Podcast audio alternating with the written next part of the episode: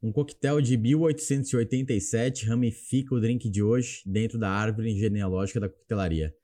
O ano é 2021, ele acaba de nascer e seu batismo foi uma casualidade, quase um mal-entendido.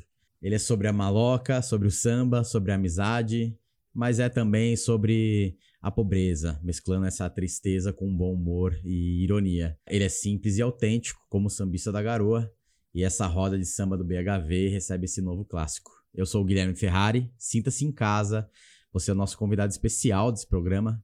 E aí, aceita um Adonira? E você, vai beber o quê?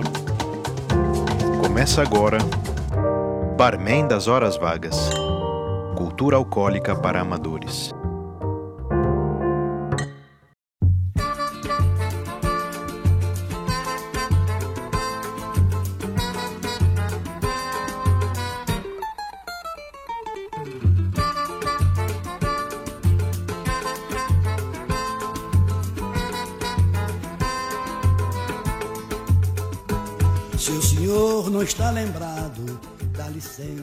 Muito bem, seja bem-vindo a este programa grande Guilherme Ferrari, o Gui Ferrari. É o, no, o, o quarto integrante aqui neste episódio, que é o, 20, o episódio 25, a Dona Irã, dedicado a este, a este clássico que acaba de nascer dentro da coquetelaria brasileira. Um programa muito especial e o Barman das Horas Vagas está no ar. Muito bem, muito prazer aí em conhecê-lo agora, cara, quase cara a cara, né, Quase Gui? cara a cara. Seja Pô, bem-vindo aqui ao BHV. Imagina, o prazer é Tela, meu, gente. tela, né? Tela, tela. Boa, boa, tela, tela. Prazer é meu, queridos. É gravar um, um, um programa assim, tela a tela, pra mim é um grande prazer poder bater esse papo, é, poder trazer assuntos tão legais pra gente e, poxa, ainda mais com um coquetel é, de autoria, assim. É, mas mesmo sendo de autoria, eu tenho certeza que ele vai puxar muita coisa bacana aí pra gente conversar a respeito. Muito bem. E aí, Zapa, tudo bem? Tudo, tudo tranquilo por aqui. Bem legal a gente tá direto aqui conversando com o criador do, do coquetel que nós vamos apresentar, né? Algo bem diferente. É, então. Você que é o cara que traz sempre as histórias, né, dos coquetéis, e a gente fala assim, ó, pode ser que seja isso, pode ser que seja aquilo. Aqui hoje não vai ter essa, essa situação, né? Você Não, vai Agora é se Ali- eu errar, inclusive, já vou ser corrigido ao vivo. E aí, Ale, tudo bem? Tudo bem, tudo bem. Pô, prazerzão com o Gui junto aqui. Pô, nada. Numa noite, a gente tá gravando esse programa numa noite de domingo aqui em São Paulo e tá garoando. Tá No São garoando. Paulo tá no São Paulo da garoa, não é? Tá, tá garoando aí também, Gui? Observação perfeita, Lê. Hoje é uma típica noite paulistana, né? Uma, uma noite que se estende, aquela garoinha, perfeito pra gente poder tomar umas e outras. Então, uma coisa pra você entender aí, você que tá ouvindo esse programa, nós estamos aqui fazendo em quatro lugares diferentes, cada um tá na sua casa.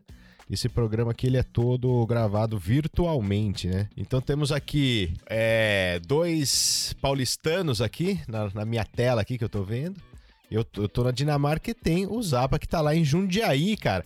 Que tem tudo a ver também com a personagem que dá nome aqui a esse coquetel. Vamos direto aí pra receita, vamos preparar. Como é que a gente vai preparar o Adonirã?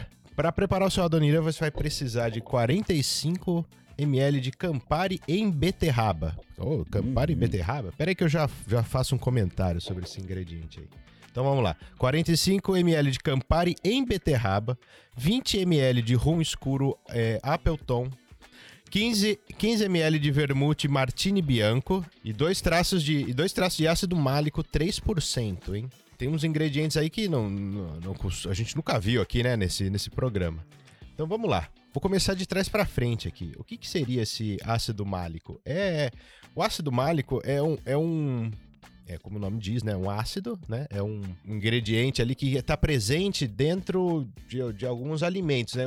Como, como a maçã, por exemplo. E esse ingrediente aqui, no caso, é um pó. Um pó, você compra ele em pó e compra ele em casas de produtos naturais, dá para achar pela internet, é muito fácil e não é caro.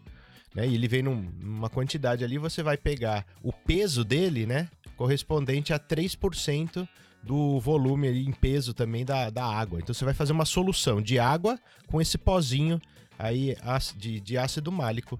E aí você faz aí o seu, né, esse- essa solução e usa aí como um dash, né, na hora de fazer o coquetel. E se eu não tiver aí esse, esse ácido málico aí, como é que eu faço esse... O que, que eu faço? Dá ou não pra fazer o coquetel sem ele? Boa, boa, boa, ótima pergunta.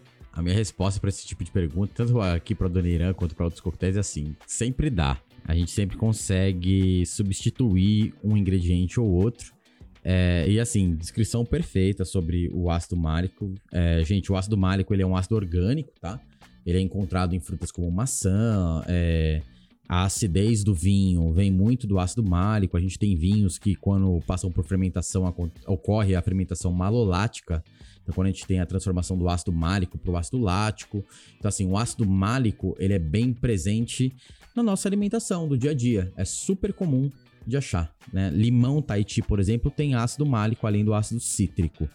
E aí, a concentra... sobre a concentração né, de 3%, exatamente isso que você falou, é a concentração total de ácido numa solução. Então, se a gente imaginar 100 mililitros, né, 100 ml numa solução, a gente vai ter 97 gramas de água para 3 gramas de ácido málico, a gente tem um total de 3% de concentração. E se alguém não conseguir achar ácido málico para comprar, o que na verdade eu acho bem difícil, porque é, é realmente é um, é um produto super fácil de achar, é amplamente usado em restaurante, mas se não conseguir achar, uma, uma- umas gotinhas de limão Tahiti assim no coquetel vai resolver também. Então substitui esses dois traços aí, esses dois dashes, por umas 5, 6 gotinhas de limão Tahiti no coquetel, tá de ótimo tamanho. E, e o outro ingrediente aqui que também, né, pode, você pode ter se assustado aí, pô, o que, que, que quer dizer Campari em beterraba? Não, isso aí é uma infusão, né? A gente vai preparar o Campari. A gente vai preparar o Campari antes de fazer é, o coquetel. Então ali é uma infusão de beterraba, né, no Campari. Você coloca é, você vai a- é, a- agregar alguns, alguns elementos ali, algo, algo a mais no Campari. Você vai modificar a estrutura dele. Só que eu vou fazer o seguinte, ó. Tem uma receita de como faz essa, essa, essa infusão que eu vou deixar lá no site. Você vai acessar lá barmendashorasvagas.com, vai entrar na página deste episódio aqui, do Adoniran, e lá você vai encontrar a receita, como é que você vai fazer é, a infusão desse Campari com beterraba. Tá legal? Então vamos lá ir pro preparo, que também é, é- é simples, né? Você vai colocar ali no mixing glass todos os ingredientes, vai adicionar bastante gelo, vai mexer e diluir para resfriar, aproximadamente aí por 20 segundos. Você vai servir este coquetel numa taça Nick Nora previamente resfriada e vai decorar, vai finalizar ele ali com uma azeitona verde, né? Uma azeitona verde no- num palitinho, no espeto, de forma que com que, ele, com que a azeitona fique na superfície do, do, do drink. Ela não vai lá pra baixo. É, você já ouviu falar nessa, nessa taça aí, Zapa? Não, não conheço, não. Já ouviu, Ale? Qual que é essa aí? Nada, não conheço. É aquela da foto que eu mandei pra, pra vocês do coquetel. Essa, essa Nicanor aí é um. Vamos dizer assim, é um.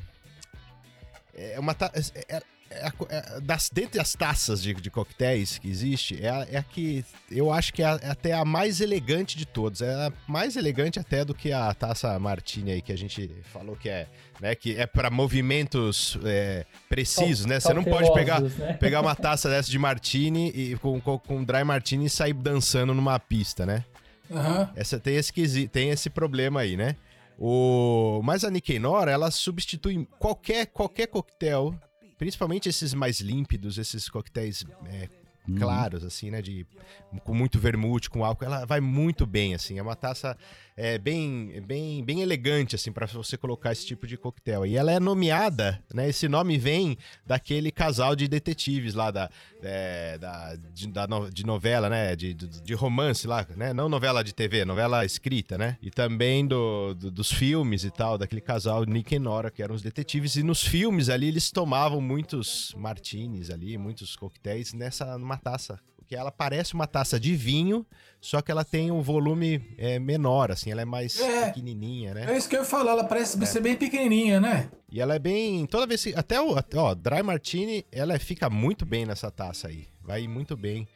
muito bem é, é, apresentada, né? Com, com, com, esses coquetéis aí, mais, mais elegantes, mais delicados. E aiuto Marcello! La tua Gioconda ha paura di quest'onda, di Tito Angelo voi, come ha detto Michelangelo. Oi, oi, oi, oi, oi, oi, oi, oi. Piove, Eu, eu cantava com o nome de Rubinato Barbosa, sabe? E cantando samba, não dava com esse nome cantar samba, Rubinato não dava. Tinha uma porção de amigos, e entre eles tinha um chamado Adoniran Alves. Então ele falou assim, você não botou meu nome, Adoniran? Falei, tá bom, ótimo, vou ter o nome Adoniran. E aí Barbosa foi por causa de Luiz Barbosa, um cantor de samba do Rio de Janeiro, Chapéu de Palha, o melhor cantor de samba que já existiu. Chamava-se Luiz Barbosa. E também amigo meu, vinha para São Paulo me procurar para passear por aí. Então botei o nome de Adoniran, desse rapaz do Correio, e Barbosa Luiz Barbosa, meu amigo do Rio que já faleceu. Assim surgiu Adoniran Barbosa.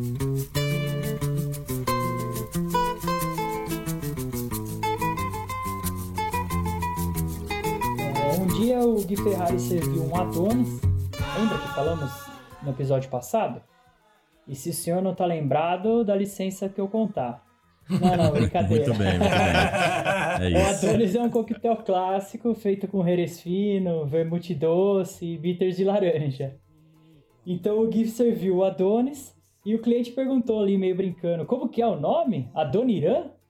E pronto, a bola estava levantada, pronta para ser cortada. E a ideia encaixava perfeitamente na proposta de trazer um outro olhar sobre São Paulo para a carta do Viga Bar. Uma carta que não falasse de monumentos, ruas e parques, mas das pessoas, personagens, dores e nostalgias. Coquetelaria sempre foi sobre isso. E dessa forma, o nome do coquetel foi criado antes mesmo da receita. A meta então era, era refazer o Adonis, um drink de pouco álcool, ácido, vínico e boa textura e corpo. Coquetéis com baixo teor alcoólico e muito sabor sempre foram paixões do Gui. Escolheu então o Campari como base, já que a pegada bittersweet cabia bem. Para adicionar uma- um toque brasileiro e diminuir o amargor, o Campari foi então infusionado com beterraba, como o Romano já explicou lá na receita. Restava resolver o teor alcoólico, acidez e claro que o toque vínico que o Jerez traz com tanta classe ao Adonis. Utilizou então vermute bianco, é um vermute com adição de ervas diferentes do vermute seco e mais doce também do que este.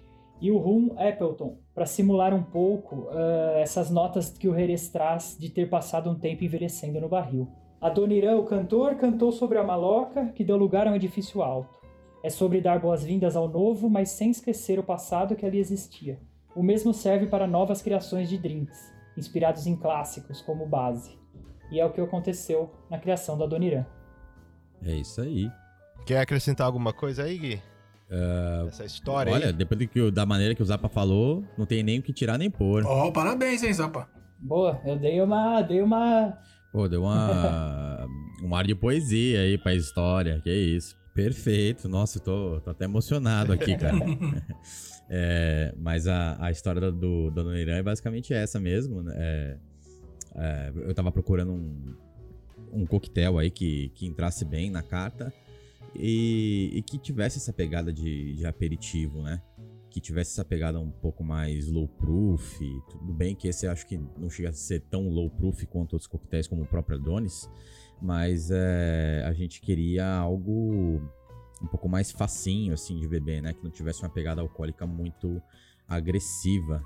É, e aí, diante do, do, do acontecido ali, do, do, né, de perguntar como é que é, a Dona Irã e tal, eu falei, pô, acho que eu vou explorar isso, porque tem tudo a ver com, com São Paulo, né? Tem tudo a ver com isso que a gente tava falando aí, do, de procurar essas outras coisas a serem exploradas sobre a história da cidade, que não monumentos e, e lugares, é, sobre pessoas. Pô, que legal. Meu grande amor foi você. Iracema, eu sempre dizia: Cuidado ao atravessar essas ruas. Eu falava, mas você não me escutava, não. Iracema, você atravessou contramão. E hoje ela vive lá no céu. E ela vive bem juntinho de Nosso Senhor. Que lembrança guardo somente suas meias e seus sapatos. Iracema, eu perdi o seu retrato. Iracema, faltava. E já fiz a marcha cana... com o JMB do Rio. Fiz a marcha pro carnaval da prefeitura, carnaval oficial da prefeitura. Eu ganhei primeiro prêmio. Deram 500 cruzeiros. O que, que é hoje 500? 50 centavos? 50 centavos, né? Então deram em cheque. Deram em cheque, no Teatro Boa Vista, na Rua Vista. Deram em cheque. Eu tinha dois amigos naquela noite, tinha dois amigos naquela noite.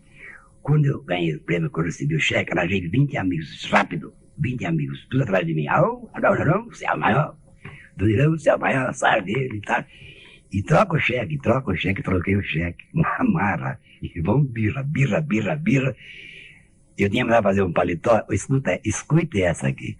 Mandava fazer um paletó para ir buscar no outro dia, né? Eu não fui buscar o paletó, porque o dinheiro não deu, acabou na mesma noite, rapaz. Mas bebemos tudo. Fui a pé para casa, na rua Vergueira, fui a pé para casa. Eu tinha dois amigos, arranjei 20 naquela noite. É, agora você é o maior, você é o grandão, você é campeão do carnaval, tá torrando o cheque dos 500 cruzeiros. Em que, em que, qual era aquela marcha? Era uma, uma porcaria de uma porcaria de marcha. Mas caiu primeiro lugar. Uma porcaria de. Na época era espetáculo, mas hoje é uma porcaria. Então, dona boa, dona boa, vem pro cordão. Mas é uma porcaria, vem pro cordão e não fique assim à toa. Dona boa, dona boa, vem pro cordão.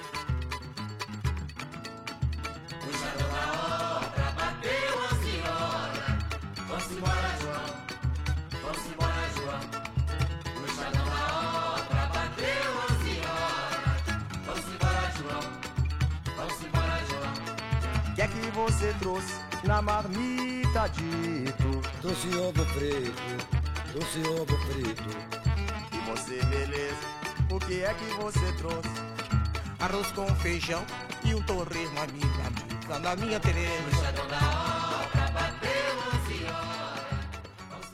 Então, o, o que eu vou fazer hoje é uma indicação diferente. Eu não vou trazer um prato para você harmonizar, e acho que seria até uma, uma coisa muito é, atrevida da minha parte propor uma harmonização é, pro uh, que o Irã gostaria de comer com o drink dele. Assim. Então, eu acho que é, o que eu vou fazer é um pouco diferente. Inspirado no drink, né, que foi a inspiração que deu nome ao drink, do que, de tudo aquilo que, que permeia o drink, que rodeia ali a história do drink, das inspirações, eu acho que tem a história por onde o Doriran passou. Então a minha ideia, o que, que é que eu fiz aqui? Eu separei restaurantes que parte desde Campinas, passa por Jundiaí, Valinhos, é, onde ele nasceu, passa por Santo André, São Paulo, ou seja, tudo ali por onde o Doriran passou, mas que são restaurantes legais, é, mas não estão no mainstream, mas são restaurantes bons, que merecem ser visitados. Principalmente para quem vem a São Paulo, por exemplo. Também tem uma lista bem bacana de restaurantes para quem vem a São Paulo. São restaurantes fora do, do mainstream, então, mas que são tradicionais, que eu acho que vale a pena e que tem a cara do Irã. Né? Então você pode pegar, por exemplo, em São Paulo, você pode pegar o, o Rei do Filé, né, que é um restaurante que é simples, ele não tem nada de extraordinário, mas é tradicional, serve um ótimo filé, um maravilhoso bolinho, né, que é inesquecível, e que merece é, ser visitado. Né? Não que comer no mercadão municipal lá não seja uma boa opção, ele é uma opção, mas é importante para quem vem em São Paulo é, é, conhecer esses, essas outras opções de restaurantes que também são bons. E o mais importante é que esses restaurantes, por exemplo, tem mesmo que a cara do Adoniran por conta é, da simplicidade, da qualidade, da história que esses restaurantes têm, né? É, e pela influência, né? E da, e da proximidade com o Adoniran, como a, a, própria culinária italiana, o feijão tropeiro, etc. Então, tudo isso é, faz parte dessa, dessas dicas que eu vou passar. E, óbvio, o é, Viga tá nessa rota por conta, obviamente, do drink que o, o Gui trouxe aqui pra gente para falar especialmente nesse programa. Tá tudo lá no barmendashorasvagas.com. É isso. Então, só, só um detalhe aqui, né? Pensando aí na, na, na, localização, vamos dizer assim, desse coquetel dentro da, da refeição, né? O Gui já falou agora, né? Na, na, na, na história, né? eles estavam em busca de, de um, de um coquetel que fosse um aperitivo, né? Então ele vai bem ali pra você abrir qualquer, qualquer refeição ali que você. Vai muito bem mesmo. E, viu, eu, eu- provando ele aqui, eu dei uma. Eu mandei uma mensagem depois pro Gui e falei, meu, parece um negócio meio. meio mágico, né? Porque eu, eu tomo. Eu gosto muito de Campari. Eu gosto muito de Campari. Já tem na memória Tenho- afetiva, né? é, já quase que na. eu não preciso nem tomar o Campari pra sentir aquele, aquele aftertaste, assim, que eu gosto bastante daquele amar- amargo bem pesado que vem depois, né, daquele doce, assim, do, do, do, do- Campari. E o, é engraçado que eu tomei o Adonira e escrevi pra ele na hora. Eu falei, meu, isso aqui é tipo quase que um negócio mágico, porque ele, ele tira completamente, tipo, não, não existe quase aquele, aquele aftertaste amargo do, do Campari. É como se ele tivesse sido ali com uma varinha mágica, o cara conseguiu retirar aquilo lá e conseguiu mesmo. E é por conta dessa infusão de beterraba, né, Gui? É, é, o, a beterraba, ela dá uma boa maciada ali na, no Campari, né? Foi, não, não foi lá muito é, por querer, assim, né? De falar, não, vou colocar beterraba aqui porque vai mudar de tal maneira. A, a gente, eu parti de fazer o coquetel pensando em transformar o Campari num, num vinho, né? Já que o, o Adonis, que era o, o, o clássico de base, é, é, ele- tem- usa bebidas vínicas, né? O Jerez e o Vermouth. É, eu falei, bom, eu preciso de um toque vínico muito forte aqui. né? Vai vermute também no coquetel, mas eu, eu precisava que, que tivesse essa outra base vínica. E aí eu comecei a pensar em propriedades do vinho, né? E fora o álcool de uva, né? Qual que é o, o- a textura, qual que é a acidez. E aí começou a encaixar alguns ingredientes, e, mas eu não conseguia definir ali, nesse suposto Campari vínico, assim, qual que seria o, o terroir dele. E aí eu fiquei com essa palavra na cabeça, né? De terroir, terroir é, que é a expressão é, do mundo do vinho, né? Que tem a ver com, com o solo, com a terra onde a uva é plantada. Eu falei, ah, vou colocar um gostinho de terra aqui, um gostinho terroso e adicionar uma mineralidade. E aí surgiu a ideia da, da beterraba. Eu já tinha trabalhado com beterraba infusionada antes. E aí resolvemos partir para fazer e encaixou super bem. É, deixou o coquetel é, pronto para ser desenvolvido, né? Infusões é, a gente costuma fazer para modificar o, o destilado, né? E eu vejo muitas pessoas é, modificando muito. É, e algo que eu tenho para mim no meu estilo de criar é sim modificar, adicionar sabores ali, né? Adicionar camadas de sabor, mas não deixar com que o, as características principais da bebida que está sendo utilizada se percam muito nessas infusões, né? Então, para quem for começar a trabalhar com isso ou é afim de fazer em casa também, tomar cuidado aí para não desvirtuar muito a bebida. Não sou contra a mistura de maneira nenhuma, é, afinal de contas acho que o, o- a vida do bartender é feita de misturas, né? Mas é legal manter uma certa originalidade. É, é, acho que nessas misturas a gente tem que ser sutil, né? Ninguém gosta de algo muito doce, muito cítrico, assim como ninguém gosta de destilado muito Ah, e a cor fica maravilhosa. A cor do Campari já é linda. E É. essa beterraba, ela dá tipo um, um plus, cara. É incrível, incrível a intensidade que fica. Eu fiquei, eu Fica fiquei mesmo. alguns minutos assim, sabe? Com a garrafa contra a luz, assim, garrafa do Campari e a garrafa do, do Campari infusionado, assim, sabe? Fiquei lá comparando as cores. Ele é- fica muito intenso, muito bonito. A gente brincou quando a gente fez o Campari lá que é, é o Campari com beterraba, ele fica tipo o. é, fica o Campari com Photoshop, cara. É muito bonito mesmo. Então, e outro, outro detalhe desse drink também que tem tudo a ver com esses com esses ambientes aí que o Ale tava falando, né? Quem nunca foi no boteco e comeu né, uma porção ali de azeitona em conserva, né?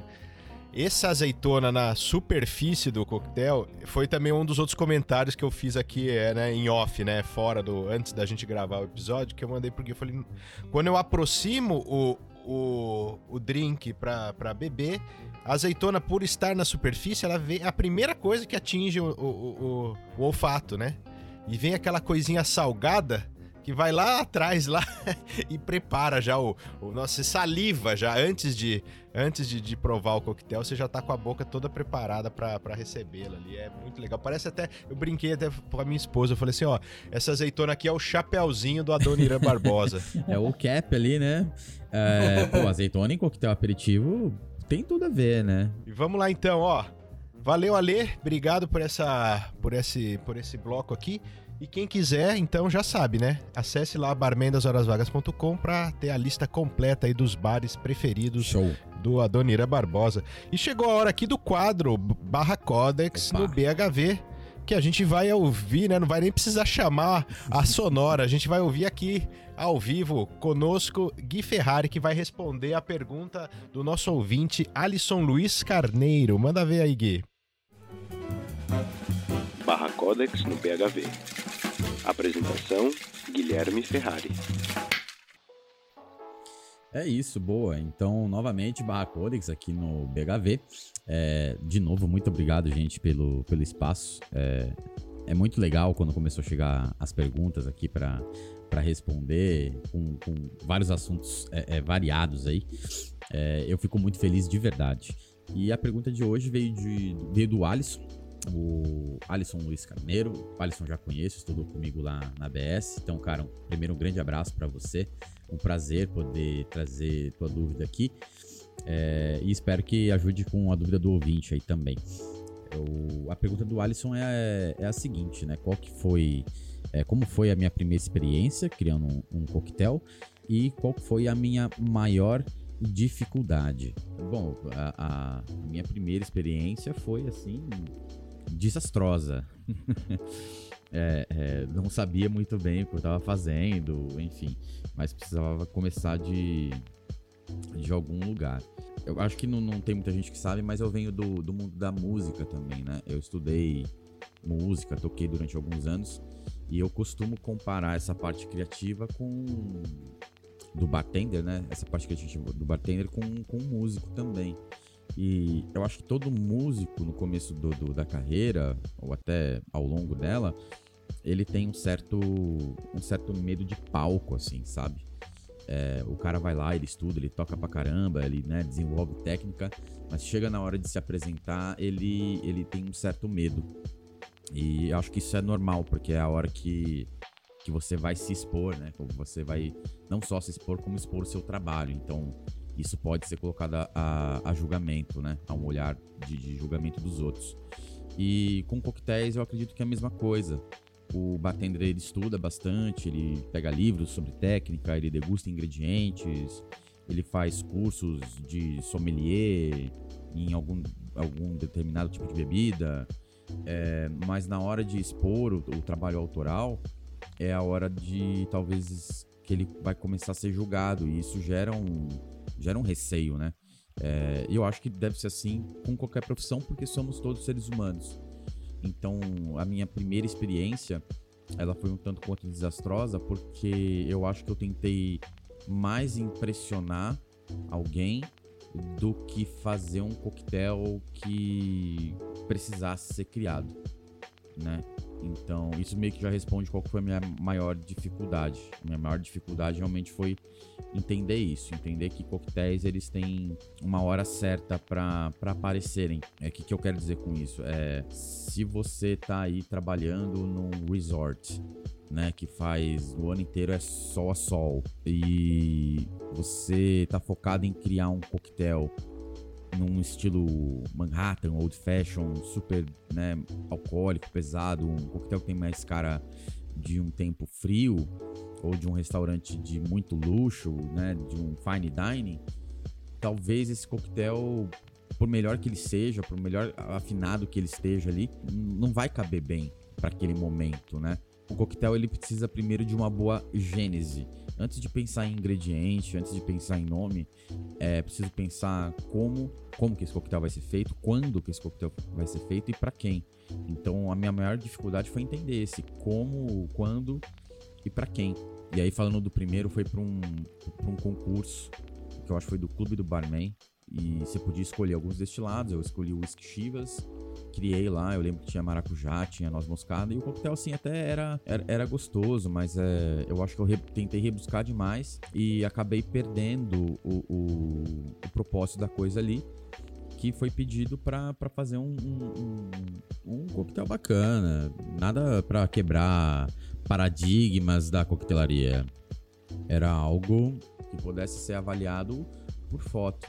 Eu acho que eu não pensei muito nisso. É, bom, eu tive um feedback muito legal é, do pessoal de lá e a partir desse feedback eu comecei a ajustar algumas coisas. E aí, pouco tempo depois, eu tive a oportunidade de entrar no meu primeiro campeonato, que foi o Two Pep Challenge, né? Um campeonato com vinhos de Jerez. E ali eu dei uma caprichada em ler bem o regulamento e tudo mais, para entender o que estava sendo pedido.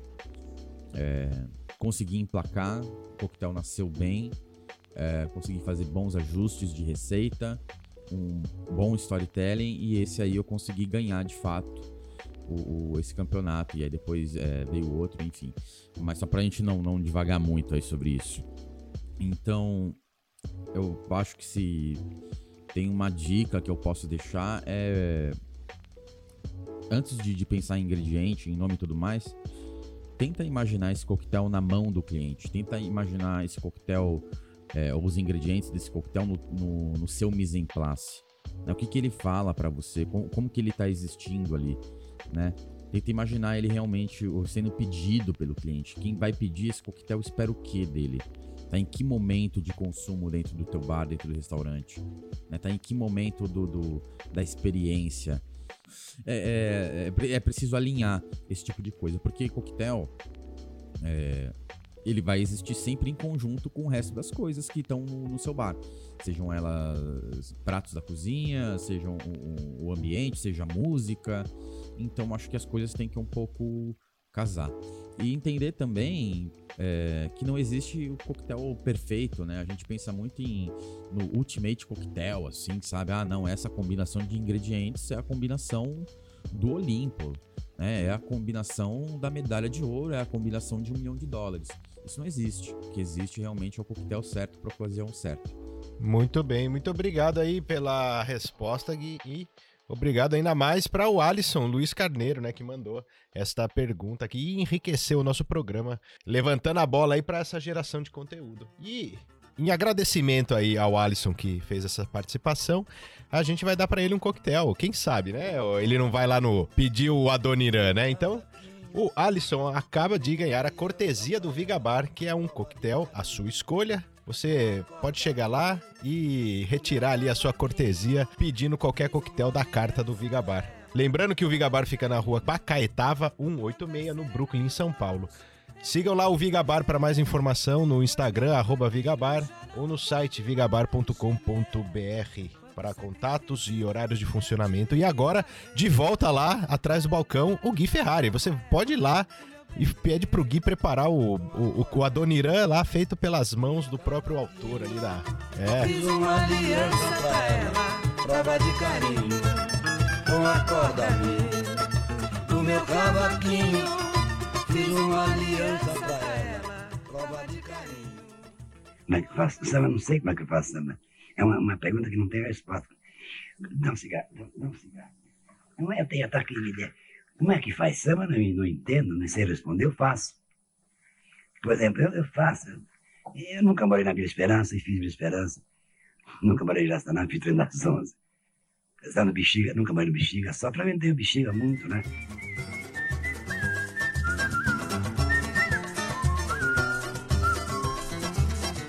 Não reclama contra o temporal você gosta de música? Você gosta de música? Ah, só um pouquinho, né? é, e um dia eu voltando para casa, até mandei um áudio de dentro do carro pros meninos assim, falando: "Meu, eu achei um jeito de explicar eu encontrei um paralelo para explicar qual que é a minha birra com quem cria coquetel em casa. N não é o caso do que você falou de dos bartenders, né?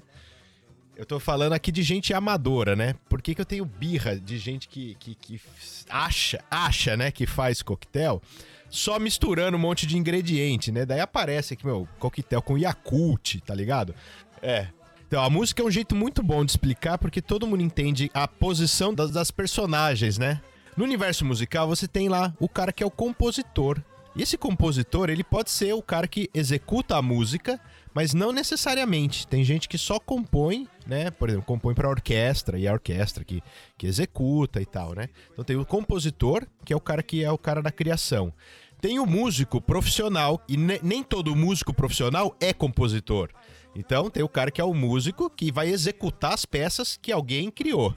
E depois você tem as pessoas que são amadores, que gostam de, de, de, de, tocar um instrumento, estudam um instrumento, tem alguns até que têm uma certa habilidade, talento para isso, né? Que de uma forma amadora fazem um bom trabalho. E tem o cara que toca aqueles três acordes de Legião Urbana, de no meu tempo, né, era música de revistinha, de banca, né, de que hoje em dia não tem mais, é tudo na é, é, cifras.com, né? Você entra lá no site, você vê e o pessoal que toca aquela aquelas músicas de três acordes, né? Esse, é todas essas figuras tem também no universo da coquetelaria. O cara que cria o coquetel, né, seria ali, ó, o, o, equivalente ao compositor seria aquilo que a gente chama de mixologista, né? O cara que estuda os ingredientes como com, compor ali, né? Como mixá-los. O coquetel em si, é, na criação dele.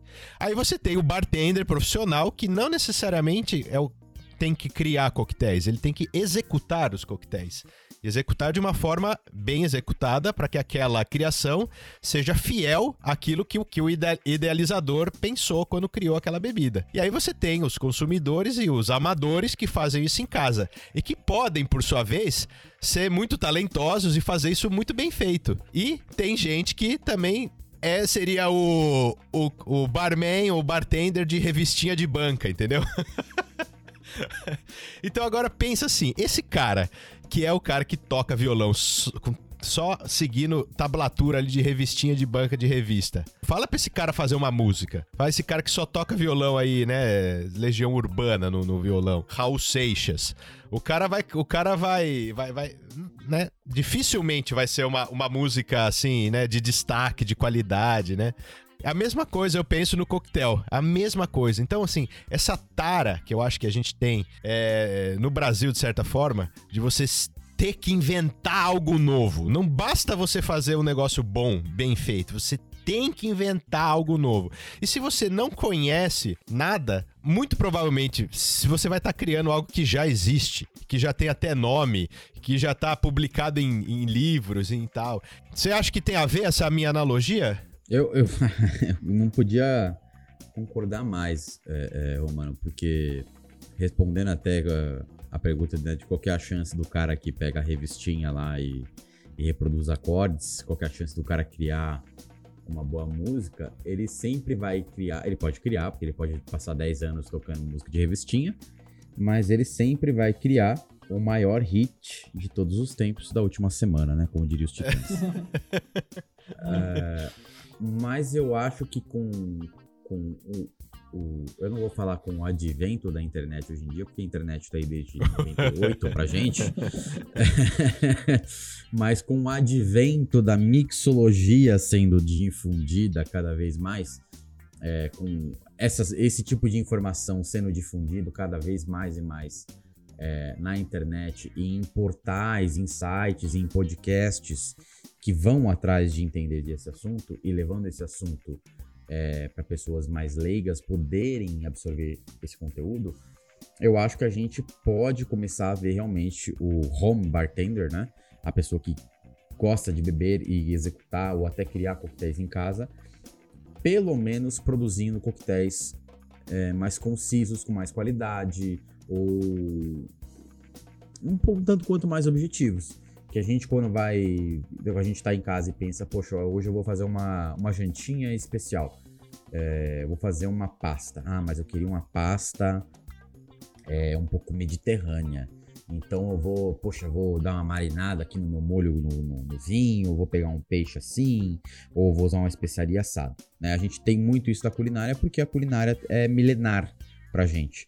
A coquetelaria ainda não. Então acho que a gente pode ver home bartender começando a mirar um pouco mais o que, que ele quer beber em casa, né? Então, ah, hoje eu queria um coquetel com uma cara um pouco mais é, assim ou assada. Então ele já sabe qual ingrediente que ele vai procurar para poder é, chegar naquele resultado que ele quer obter, ao invés de sair aleatoriamente ou misturando bebidas misturando o que a tem esmo. No bar e na geladeira, né? Exato. Ah, eu vou pegar aqui um pepino, Yakult é, um Yakult e, putz, tem uma sobrecoxa de frango aqui, vou dar um jeito, sabe?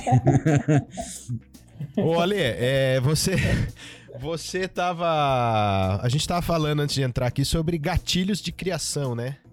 O que que, né, que, que é um estopim pra você ser criativo? E a gente tava falando até da própria. dos assuntos, né, que motivavam o Adoniran Barbosa na, na criação lá. Como é que era o processo criativo dele lá? Que nem é o nome dele, né? Na verdade. É, de É. fato, é nome artístico. Ó, eu fiquei sabendo hoje, confesso. Pra mim era o nome dele, Adoniran Barbosa. É, eu, eu acho que o Adoniran, cara, o Adoniran, eu não sei se a gente precisa falar disso agora, mas, o Adoniran- mas antes de falar do Adoniran, eu queria fazer uma pergunta pro Gui, baseado aí no que o Romano falou e no que o Gui falou. Eu fiquei pensando aqui, porque assim, é, eu não sou cozinheiro, não sou chefe. Na verdade, eu trabalhei, com, eu trabalhei em restaurantes por mais ou menos aí uns 10 anos, eu acho, né? Eu, eu, eu fiz muita. é, eu, eu acabei criando muita receita também e tal. E aí, dentro dessa. E os, os chefes com quem eu falava, dentro da- desse universo, tem uma coisa primordial que se fala que é a pessoa que tem a mão boa. Então, muita gente, muita gente na cozinha, é, quando vai preparar um prato, é, a gente percebe mesmo na hora que o cara tem a mão boa para cozinhar. Então, o cara, o cara, é, o que ele faz fica bom. Na verdade, isso não tem uma explicação. O cara é sensitivo e o cara faz, ele consegue reproduzir uma coisa com, com maestria. Ponto. Né? Não tem, não tem lógica para isso, né? É, e, e na, e na coquetelaria também tem isso. Tem, tem aqueles caras que, que nem que vai na- meio que na contramão. É, é, então, é isso que eu não sei, tô perguntando porque eu não sei. Se vai justamente nessa contramão, tipo, é, tem um cara que, puto, o cara não é fera ali, o cara não é profissional, mas o cara quando põe a mão pra fazer um drink, o cara arrebenta. O cara consegue. Tem, tem muito. Acontece, não, acontece e, e acho que muito mais do que a gente imagina, sim. Acredito que se não acontecesse, não, não haveriam tantos bares é, vendendo ótimos coquetéis. Porque, e eu vou falar daqui de São Paulo, né? Da onde eu sou, da onde eu frequento e consumo coquetelaria. Tem bares que, que às vezes eu visito por curiosidade, pra conhecer, e você pede um coquetel, o coquetel é ótimo, e você olha pra trás do balcão e você não conhece a pessoa. Não é um bartender famoso, entendeu? E aí você vai trocar uma ideia com, com, com a pessoa e, sei lá, ou um, vai, uma mulher mais velha, e você fala, poxa, não é tão comum, né? A gente conhece o nosso universo, sabe que é um, um trabalho um tanto quanto mais é, historicamente masculino, enfim. Por, é, eu vou colocar aqui como diversos erros sociais aí, né, ao longo da história, de não ter tantas oportunidades para mulheres. É, mas aí, digamos que essa pessoa não, não, ela não, não foi fazer um super curso, ela não foi estudar para ser sommelier, ela não tem, né, o que a gente tava falando um pouquinho atrás aí, um hiper vocabulário em relação à bebida alcoólica, mas ela tem o quê? Ela tem uma mão boa. E eu acho que essa mão boa, ela vem de um bom senso. E o bom senso, ele vem do entendimento daquilo que se faz. E o entendimento daquilo que se faz nem sempre é esse conhecimento técnico, nem sempre é esse conhecimento a fundo de como que a bebida foi destilada. Não, esse conhecimento ele pode ser simplesmente por conhecer a casa em que se trabalha, conhecer o público que se trabalha e conhecer, é, é, como você mesmo falou, olha, ser uma pessoa sensitiva. E ser uma pessoa sensitiva, eu acredito muito em sentir o, o, o ambiente, sentir o que, que tá saindo naquela noite, sentir se o, aquele limão que foi exprimido algumas horas atrás, ele ainda tá legal para ser usado ou não, sabe? Sentir quando se pega na garrafa, é, se ela tá muito quente, se aquele coquetel vai precisar ser batido um pouco a mais. A pessoa simplesmente sente. Então o bartender, assim como um cozinheiro, ele consegue ser sensitivo ali atrás da barra. Eu, a- eu, eu acredito que a mão boa realmente vem daí. A mão boa vem de. É, é quase que um autoconhecimento, sabe? É, conf, é, é- é confiar, é confiar no próprio instinto, sabe? Porque o. o- Eu acho que é esse igual, instinto igual ali atrás. vó cozinhando, né? Eu acho que tem um pouco a ver É, também. é, ela i- sabe os isso. ingredientes que ela tá, tá, tá usando, sabe o que ela quer com Isso, aquilo, exa- né? Onde ela vai chegar e, e faz o básico, né? Exa- Normalmente, exa- a maioria das avós fazia, né? O básico com ingredientes excelentes Exa- que ela escolheu exatamente. e chega onde ela é. quer, né? E aí, eu acho, eu acho, cara, analogia perfeita pra mim, Zapa, né? É, a avó nunca vai falar que vai colocar coentro no feijão pra dar um toque cítrico. Ela fala, coloquei coentro no feijão por quê? Porque é bom, porque é um gostoso. blog aqui, né? Não, não Porque, porque é assim que a avó faz. Entendeu? É assim que a avó faz, é assim que a avó É, então. gosta e que o netinho come, raspa o prato.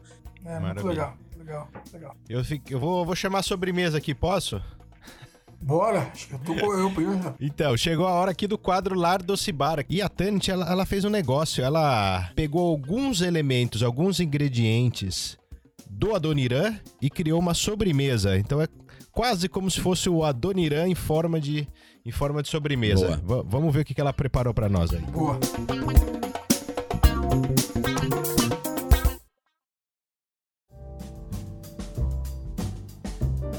Barman das Horas Vagas apresenta Lar Doce Bar, com Tanit Romano.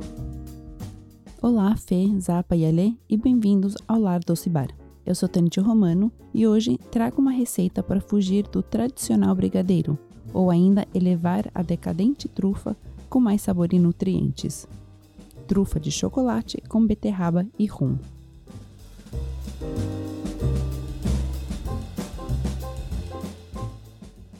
Na culinária, a mistura de creme de leite fresco com chocolate tem muitos nomes, dependendo das proporções utilizadas: calda, ganache, trufa. Neste caso, usaremos mais chocolate e menos creme para atingir o ponto cremoso, mas firme da trufa.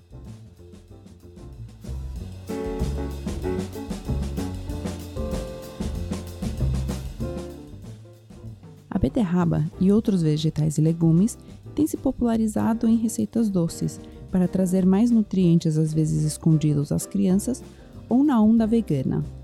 Esse não é o meu intuito, senão de trazer mais uma camada de sabor, quase de terra e ferro, no bom sentido, assim como acontece no coquetel Adoniran.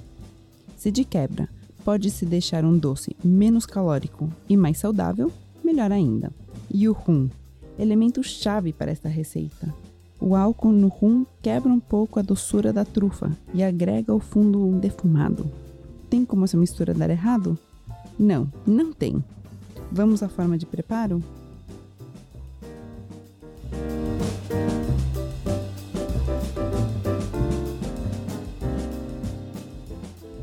Descasque as beterrabas e corte-as em pedaços pequenos. Cozinhe com um pouco de água em fogo brando até ficarem macios. Bata no liquidificador ou similar e passe por uma peneira. Aqueça sem ferver o creme de leite e verta sobre o chocolate picado. Após 5 minutos, misture bem com o fouet e acrescente o purê de beterraba, manteiga, mel e rum.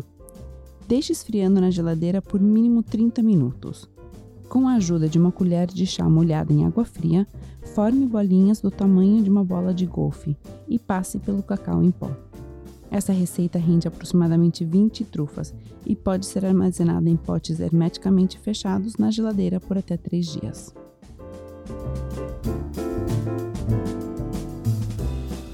Espero que vocês gostem e façam.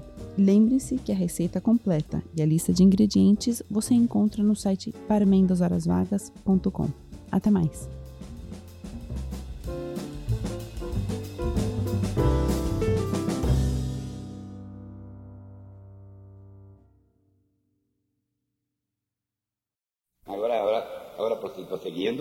Vou cantar um samba que eu fiz em homenagem a este bairro. Chama-se Um Samba no Bexiga. Dale. Aspaiara, aspaiara, aspaiara, aspaiara, paras,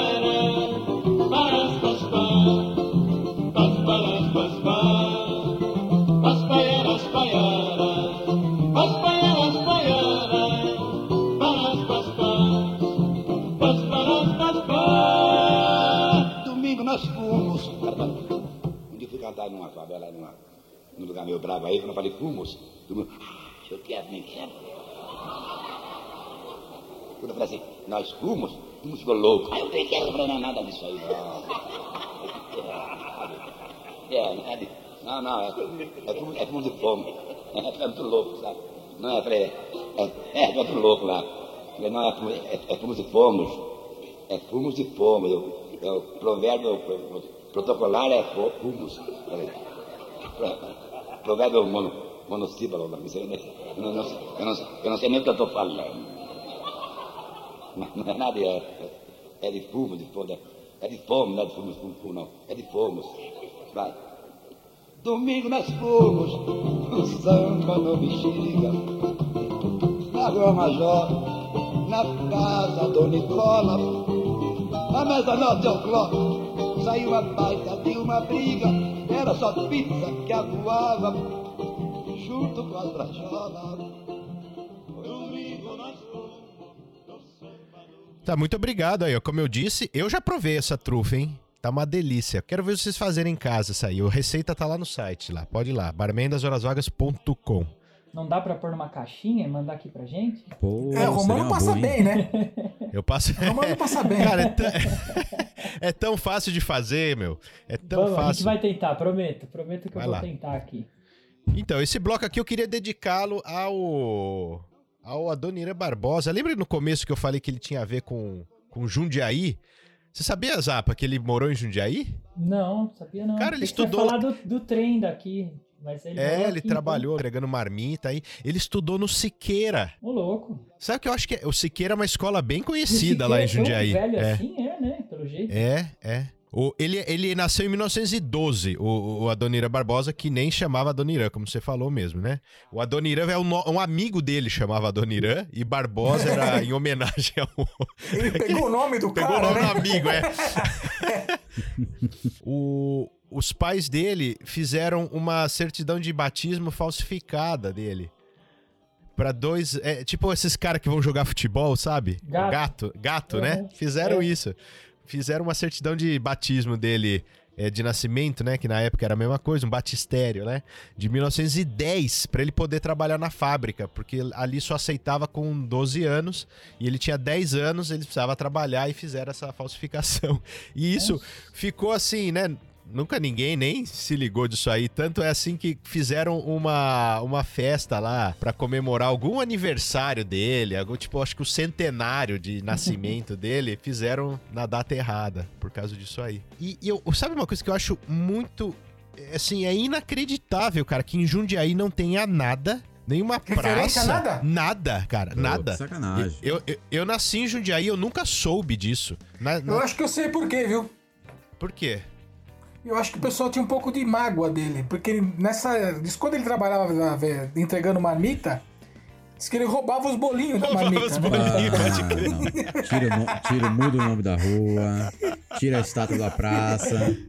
Vocês vão ver a confissão dele sobre esse episódio aí. É conhecido esse episódio, né? Ele, e ele falava assim que ele, ele, ele não roubava os bolinhos, ele fazia uma divisão justa. Bolinhos, É, e né, depois, tal. né? E depois da, do resto ali, da, da, né, da continuidade da vida dele, ele foi depois que pra Santo André. E aí fez a vida toda lá na, em São Paulo, né? Foi, depois ele foi pra São é, Paulo. foi mais a infância dele ali que ele. Mas engraçado, né, cara? Eu fiquei curioso depois pra ir lá no Siqueira lá perguntar se tem alguma coisa sobre algum documento dele, uma carteirinha escolar, alguma coisa assim, né? Deve ter, pô. Alguma Ah, deve coisa. ter, deve ter, deve ter, deve ter. Mas é legal. O, o que eu acho legal nessa coisa do Adoniran é o seguinte, cara, é que é, você falando aí um pouco da, da história dele, é, ele, eu acho que ele era, eu acho não, pelo que eu, pelo que eu dei uma olhada da, da, da biografia dele, é, o Do- Adoniran era um cara muito talentoso. Eu acho que ele era esse cara que a gente falou agora, que é o mão boa, sabe? Mas que ele não foi lapidado, assim. O, o, o- mas ele não ele fugia da escola, não gostava de estudar, né? Mas ele era um cara muito talentoso, assim. Então, ele queria ser ator, não conseguiu, papapá. Aí ficaram vampir, né, vampirizando ele, né? Porque ele era. Ele escrevia música, o pessoal pegava as músicas dele, paraná. Aí ele começou, ele via que o negócio era interpretar. Mas enfim, o que eu acho é, legal nisso tudo é que assim, ele tinha muito talento pra muita coisa. Que ele. Eu acho que a- a- o, Adoniran, é, ele, ele não cantava, ele interpretava as músicas, né? De fato, é. E, e eu acho que isso, e eu acho que isso, isso é que também traz a diferença no, no lance do Adoniran, porque é, não é só a música, não é só a letra, é a interpretação que ele fazia das músicas. Então, é, tipo, o cara era talentoso, o cara era talentoso. Tem tem uma, tem uma história muito engraçada dele que eu vi esses dias, falando que ele, é, ele tava trabalhando na, na rádio, aí falaram, ele disse que ele, que ele queria um aumento, ele foi pedir um aumento lá pros caras lá, ele falou, pô, você conhece essa história aí? Conheço. Você- Não tá estudando? pedir aumento. Tá estudando? É, é isso aí mesmo, é. Aí ele pediu, ele pediu aumento pros caras, os caras, não, não, então beleza, vamos estudar aí o seu, seu caso e tal. Semana, semana que vem a gente se fala. Aí passou uma semana, ele foi lá, ô, e aí? Como é que tá? Vocês, pô, então, a gente tá estudando, né? Calma aí, não tá reunindo. Aí passou um mês e ele tá de saco cheio. Ele falou, e aí, como é que é? Vocês vão dar aumento? Não vão? Falei, tá estudando, tá estudando? Eu falei, então continua estudando, aí quando você se formar, você me avisa. É, e, e é essa história de quando ele ia no bar, os caras, ele ia pagar, ele falou assim, hoje eu vou pagar pra todo mundo. Fica imaginando ele falando, sabe? Hoje eu vou pagar pra todo mundo. Você pensa, opa, né? Aí ele falava assim, ó, é, só que é uísque importado pra mim e nacional pra vocês. Como eu que tô pagando, eu que escolho. É, cara, a figuraça, né? Figuraça. E aí, o, o bacana dele que ele tem, a gente tava falando, né, de criação e tal, as- os estopins, né, os, os, os gatilhos lá criativos dele é algo totalmente autorreferente no sentido de que ele, que, assim, o próprio nome dele, Adonira Barbosa, né, ele criou um personagem daquilo que é ele mesmo, né? Ele criou o personagem dele mesmo. Foi. Nessa, Foi. nessa, ne- nessa, nesse aspecto daquilo, até que a gente abriu o programa, né, nesse texto do Gui, falando isso, né? Que ele concilia essa tristeza junto com essa... é- Humor. é- humor, isso, exatamente, essa, essa é, a para- é a palavra, com, com humor. Eu não lembro, vocês, vocês lembram a primeira vez, essa é uma pergunta que eu quero fazer aqui para os três. Vocês lembram a primeira vez que vocês ouviram a Dona Ira Barbosa? Ah, a primeira vez não. Não? Eu lembro Mas eu lembro o que foi- que me tocou. Foi nas, nas festas com, com meus pais, com um grupo de amigo de, amigos deles. E aí.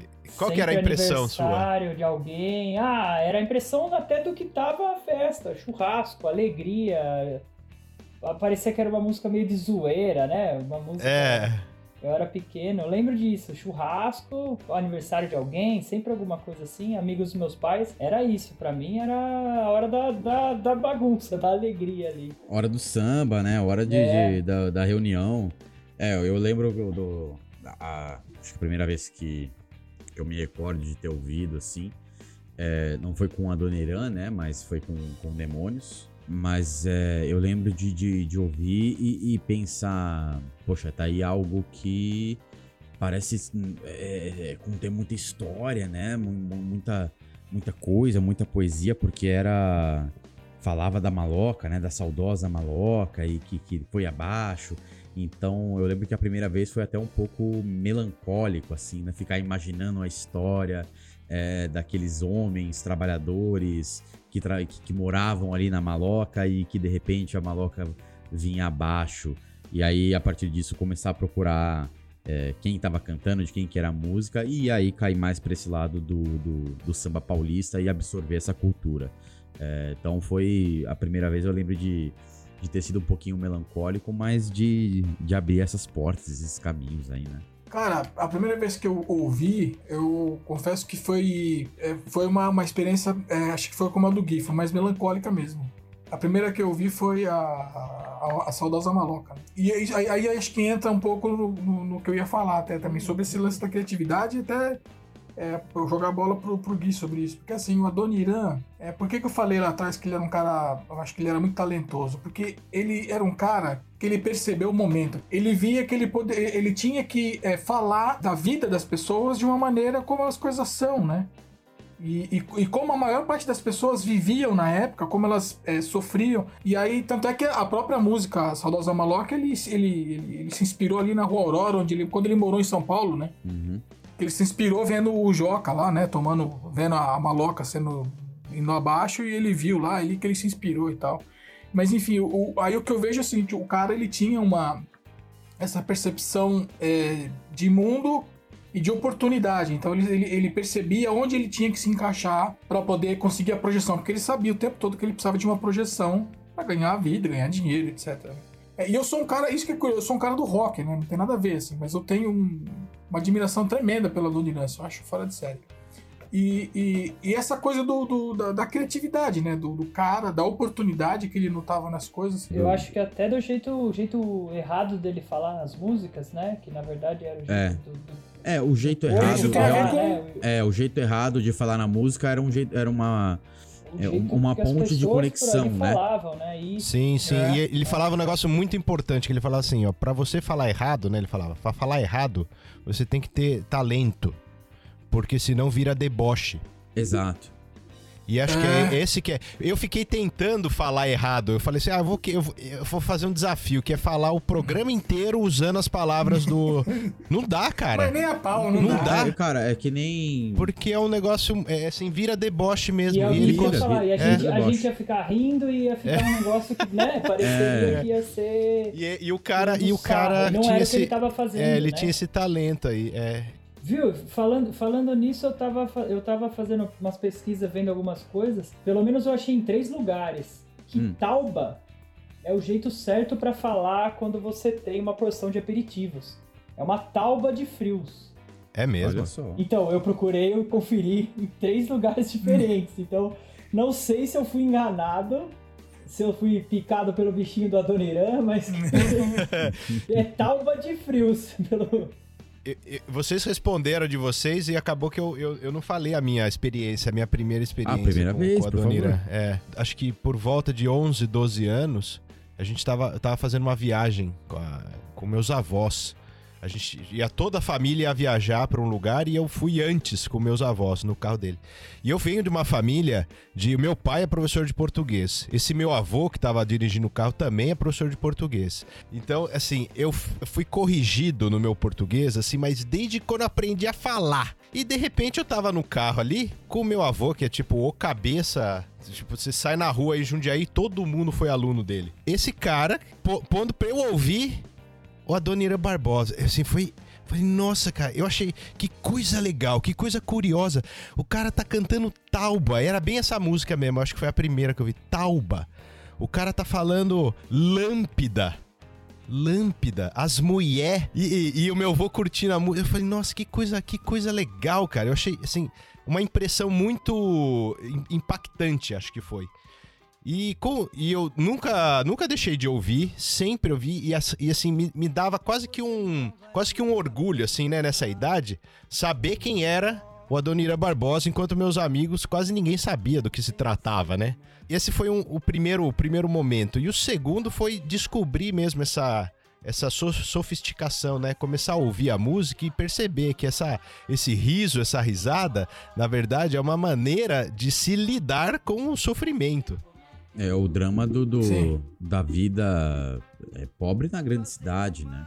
Que já não é fácil em nenhum lugar, quanto mais numa grande cidade como São Paulo dos anos é, é, 50, 60, 70. Em É, pleno progresso. Em pleno progresso, exatamente. E, e ditadura dos homens, né? É. É, é. Malvina, você não vai me abandonar, não pode. Sem você, como é que eu vou ficar? Malvina, você não vai me abandonar. Eu falei, não trabalhei lá, só, eu, eu nasci lá, só depois vim para Jundiaí. Jundiaí fui para o grupo escolar, grupo escolar Coronel Siqueira Moraes. O meu número era 245, elefante, nunca deu esse número, bicho, até hoje eu jogo, não dá nunca. Dali do grupo fui, fui trabalhar de- no hotel entregar a marmita. Eu entregava a marmita, viu, querido amigo, e eu, no, no caminho eu tinha fome, sabe? No caminho eu abria a marmita e eu contava os bolinhos, entendeu? Tinha, se, a, se a família tinha duas pessoas, tinha seis bolinhos, afanava dois no caminho, compreende? Eu comia dois. Se era seis, a família tinha quatro pessoas, ia oito pastézinhos, ia dez, eu- comia no caminho dois, não era malandrinho já, sabe? Não era malandro, era espertinho, tinha fome. Não era malandro, era, era fome, não era malandragem. Sabe, sabe o que é malandragem? Malandragem é fome, não é nada de malandragem. Compreende, meu amigo?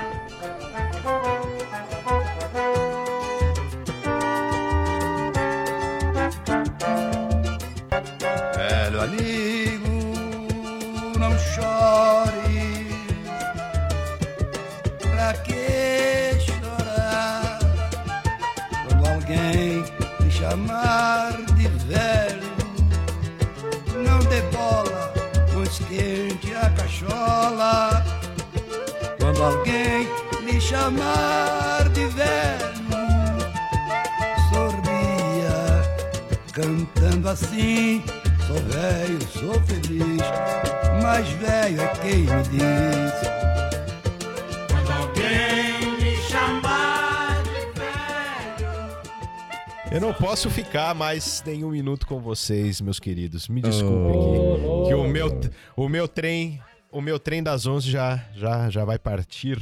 Mas antes, antes, antes, queria agradecer muito a, presença aqui do, do Guilherme Ferrari, do Gui Ferrari, que abrilhantou aqui esse, esse, esse episódio. Toda vez que a gente ouve lá o seu bloco, né, Gui, a gente fala, pô, deu aula, hein? O cara veio aqui a voz, a voz da sanidade no meio Da do monte de pa- sanidade, palpite- poxa. Da sanidade, da sanidade da coquetelaria dentro de vários palpiteiros aqui, que somos nós. E hoje a gente pôde ter, né, isso tudo, todo, por todo o programa, né? Foi muito legal a sua participação aqui, mas não podemos nos despedir antes de deixar aqui o, as nossas indicações é, culturais para você que está ouvindo esse podcast e dar continuidade nesse episódio. Muito especial e, né, super longo. Talvez o episódio mais longo da história do BHV esse aqui. É, eu. É, como a gente falou de São Paulo, tudo, e, e eu sempre gosto de falar um pouco de comida também. é, eu, eu lembrei de, um, de duas passagens em São Paulo do Anthony Bourdain. É uma- É um cara que vai pra sempre fazer falta Demais, demais. É um cara muito fera, assim. Eu adorava ele, adorava. Eu senti muito quando ele morreu. Eu senti pra caramba. O cara, não sei porquê, enfim. É, e teve duas passagens dele em São Paulo e que vai de encontro àquilo que é, é, eu dei de indicação é, na hora de falar de prato. Não indiquei prato, mas sim restaurante. E eu acho que essa do Anthony Bourdain também é interessante porque ele passa em São Paulo e ele faz umas observações críticas. É interessante porque na primeira vez, não sei se vocês viram as duas, mas na primeira vez que ele passa em São Paulo, ele tem uma crítica mais, mais pesada. E na segunda vez que ele vem, ele parece estar um pouco mais. Ele parece que ele gostou um pouco mais. Talvez a experiência dele na primeira visita não tenha sido muito boa. A guia não ajudou muito, eu acho. Mas é, acho que é isso. Acho não, isso tem muita responsabilidade. A pessoa levar pro lugar errado dá merda mesmo, né? E o que eu é, queria deixar, então, eram essas duas passagens do Anthony Bourdain por São Paulo. Ele, ele passa por restaurantes bem legais. Então é isso, eu vou deixar esses dois vídeos do, do Anthony Bourdain. Eu vou deixar aqui um, um filme onde o, o, o Adonira participa. É claro que todas. Ele tem ali uma participação nos, sei lá, uns 10, 12 filmes, longa-metragens, tem participação em programa de TV e tudo mais. Vou deixar aqui o, um filme chamado A Carrocinha. A Carrocinha de 1955, é estrelado pelo Mazarop. E o Adoniran ele faz um papel ali da, digamos que é o futuro sogro do Mazarop. E é essa comédia aí brasileira do- dos anos 50, né? Que eu gosto muito, cinema preto e branco ali. Uma comédia bem gostosa de, de assistir ali. Tem muito esse clima, né? De cinema brasileiro ali, Vera Cruz e tudo mais. Tem também o que eu vou deixar aqui, que talvez seja a indicação principal. Essa outra é só mais por curiosidade, se você quiser ver o, o Adonir atuando. É, tem uma outra aqui que é, é o Fernando Faro, que é esse grande diretor aí e produtor e tudo que, que, que- marcou, né? A sua identidade é marcada ali naquela série de, de programas que ele fez pra TV Cultura. é, chamada. Começou como MPB especial e depois virou ensaio, né? Programa ensaio. Qual que é a marca registrada ali? Que você só tem o microfone no na pessoa, no cantor ali, né? Então ele faz aquelas perguntas atrás da câmera da entrevista que você não ouve a pergunta. Você só ouve a resposta. E ele tá nesse clima, é, uma luz indireta, né? Até aqueles que são mais, mais é, recentes, que já são na câmera colorida, eles ficam sempre num ambiente meio de penumbra, né? Então tem, tem essa o, o, o MPB especial com a Danira Barbosa, gravado em 1972. Pô, e É isso. o programa ensaio é incrível. Eu, eu lembro quando eu, quando eu estudava música, é, putz, era demais assistir assim, de realmente pegar artistas e compositores, né? E colocar ali sobre uma, um- uma ótica um- humana, né? De entender o, o lado humano da coisa ali, né? Um pouquinho fora do artista, entender inspirações e de onde é que veio, é, e execuções. é, era demais, realmente. A minha indicação, eu acho que não podemos deixar de, de aproveitar quem puder, quem estiver perto de São Paulo, ir lá no Viga Bar, tomar o Adoniran em loco lá. Oh, boa. É uma chance aí única de você apreciar o drink com, né, com a pessoa que inventou, igual aconteceu no, no nosso 15 episódio do Macunaíma, a gente falou do Boca de Ouro também. Também deixar uma, uma, uma dica aqui, é um filminho rapidinho que tá no YouTube, fácil de achar. É o Adoniran com a Elis Regina. Eles estão no, num bar ali em São Paulo, no bar da Carmela, conversando na mesa, cantam três músicas. Ele tá batucando numa caixinha de fósforo ali com ela e a, e a Elis cantando. Depois eles saem, dão uma volta pelo Bexiga, conversando. Não sei se vocês já viram, é um. É bem legal. Já- já vi, e, sim. E, e essas músicas desses encontros que ele teve com ela estão por aí, né? Spotify e tudo. É, e fica. A voz dos dois se completam, assim. Ela tem uma risada gostosa também, né? E eu acho que gosto bastante desse. Não sei se chegou a virar um álbum ou se foi esse. Virou, virou, um mas é álbum, bem então. difícil de achar. No YouTube tem todas as. O áudio. Tem todo o áudio Ah, eu, no então, YouTube. o que eu achei no YouTube essa semana procurando foi essa. Ele e ela e filmando, bem descontraído, assim, cantando É. na mesa de bar. É bem legal. Quem procurar e, e quiser ouvir é. O material, vi- o material é, de, de vis- é, visual completo não tem. É difícil de achar. Uhum. Mas o áudio tem. E aí a gente pode deixar lá também, junto com a sua indicação, esse Tá. link aí pra ouvir tudo. Show demais. Bom, a minha indicação, recomendação vai pro, pro assunto que a gente tava falando há pouco aí sobre, sobre a cidade, né? Da gente entender um pouco mais a cidade é, e ter um olhar, é, uma ótica diferente, né? Tem um canal no YouTube que é, eu sou inscrito, adoro assistir, que traz ah, assuntos que eu acho que tem muito a ver com, com esse lance de urbanismo que a gente tava falando que é o São Paulo nas Alturas, por Raul Juste Lores.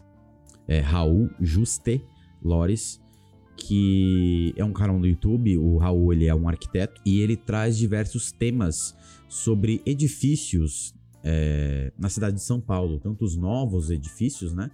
Quanto edifícios mais antigos, lá da região central e tudo mais. E traz tanto esse olhar da- do arquiteto, quanto o, o- o olhar do, do urbanismo, né?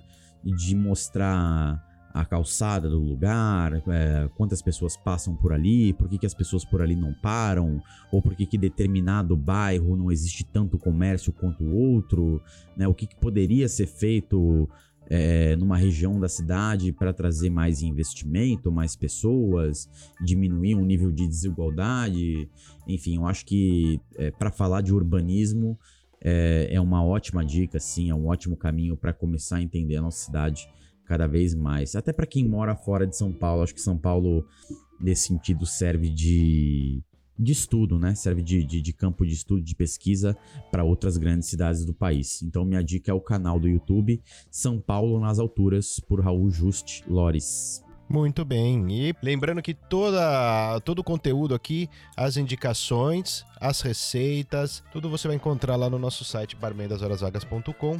E o material complementar a este episódio você vai encontrar também nos nossos posts ali no arroba podcastbhv no Instagram. Eu agradeço o Gui Ferrari mais uma vez e seguimos aqui. A temporada não acabou, hein? Temos ainda mais cinco episódios até o final desta terceira temporada. Obrigado, Alê. É isso aí, valeu Gui, valeu Romano, valeu Zapa, até. Obrigado, Zapa. Valeu. E até mais. Valeu, valeu. abraço. Como sempre, obrigado, meu querido trio, pelo espaço aqui cedido. Obrigado, querido ouvinte.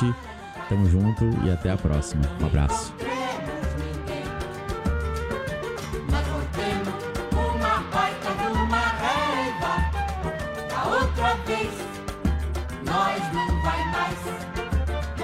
No outro dia encontremos com o Ernesto que pediu desculpas, mas nós não aceitemos.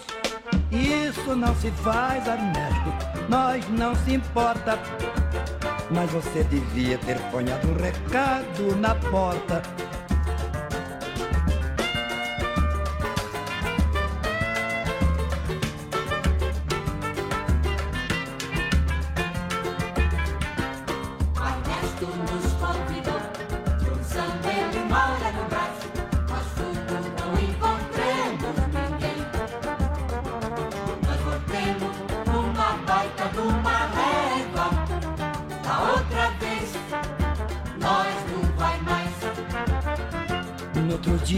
Encontremos com Ernesto que pediu desculpa, mas nós não aceitemos.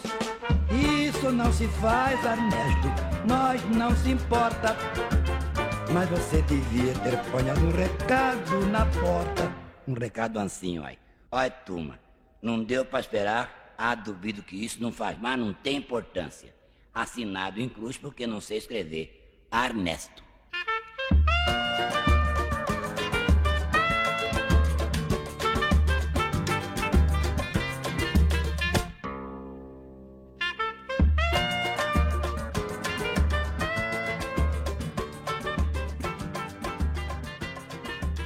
Assinado em cruz porque não sei escrever.